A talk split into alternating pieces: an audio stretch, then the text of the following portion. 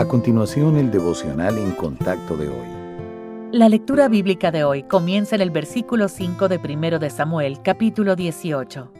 Y salía David a donde quiera que Saúl le enviaba, y se portaba prudentemente. Y lo puso Saúl sobre gente de guerra, y era acepto a los ojos de todo el pueblo y a los ojos de los siervos de Saúl. Aconteció que cuando volvían ellos, cuando David volvió de matar al filisteo, salieron las mujeres de todas las ciudades de Israel cantando y danzando, para recibir al rey Saúl con panderos, con cánticos de alegría y con instrumentos de música.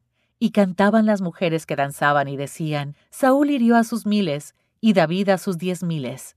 Y se enojó Saúl en gran manera y le desagradó este dicho y dijo, A David dieron diez miles y a mí miles, no le falta más que el reino. Y desde aquel día Saúl no miró con buenos ojos a David. Aconteció al otro día que un espíritu malo de parte de Dios tomó a Saúl, y él desvariaba en medio de la casa. David tocaba con su mano como los otros días, y tenía Saúl la lanza en la mano. Y arrojó Saúl la lanza, diciendo, Enclavaré a David a la pared.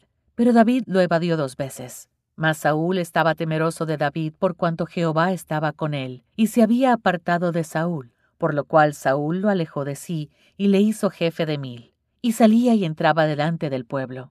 Y David se conducía prudentemente en todos sus asuntos, y Jehová estaba con él.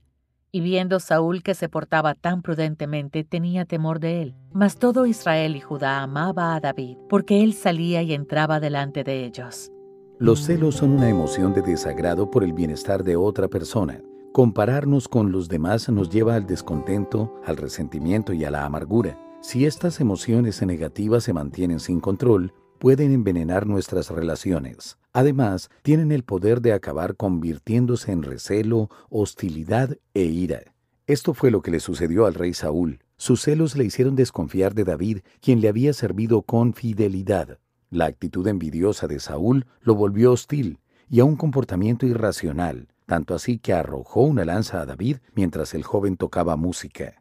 En vez de estar agradecido por la lealtad y el servicio constante de David, el rey le pagó con animosidad y amenazas de muerte. Como resultado, al final David se vio obligado a huir y esconderse en el desierto. Los celos no son algo que se pueda excusar o justificar. Pídale al Señor que examine su corazón y le muestre si alguno de estos indicios de celos está presente en su vida. Si es así, confiéselo como pecado y pídale a Dios que lo arranque de su corazón. Luego, concéntrese en la fidelidad del Padre Celestial en vez de compararse con otros.